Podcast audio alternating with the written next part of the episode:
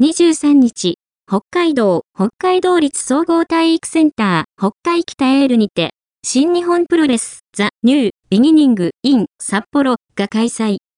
ニック・ネメス、ドルフ・ジグラーがデビッド・フィンレイを破って、IWGP グローバルヘビー級王座を戴冠した。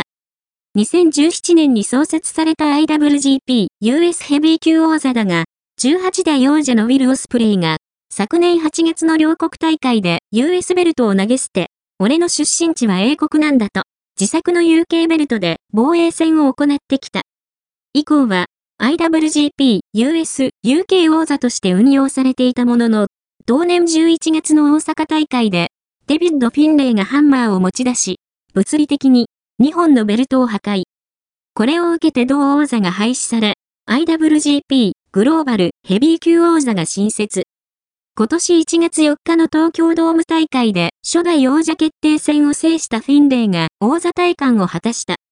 この試合には、解説として、元 WWE のニック・ネメス、ドルフ・ジグラーが招かれていた。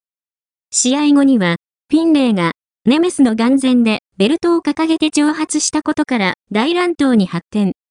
怒りが収まらないネメスは、インタビュースペースに乗り込んでいってフィンレイを襲撃し、プロレスというのは、名誉と栄光のものだ。この新しいベルトは、新しいリーダーとなる者の手に渡るべきだと思う。このベルトを獲得するため、俺は何だってするつもりだ。フィンレイは、ただの甘やかされた子供だ。リーダーになるには、そして、凡人からトップに立つには、やはり、こういう大きなタイトルを獲得する必要があると演説非挑戦表明。約2ヶ月弱の時を経て、ついに、ネメスが新日本マットに降臨した。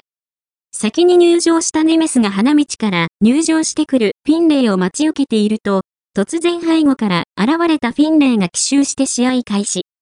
ネメスは、突っ込んできたフィンレイに、カウンターの101スーパーキックを叩き込むが、フィンレイのセコンドについた下道の巧みなアシストもあって、場外戦で苦戦。ネメスは、下道に101を見舞って排除するが、フィンレイは、指令入りで、ネメスの膝裏に強烈な一撃。フィンレイは、金具むき出しのコーナーでの攻撃や足4の地固めを軸とした足攻めで猛攻。ネメスは、101での逆転を狙うが、膝のダメージから技を放てず倒れ込んでしまう場面もあるなど大苦戦。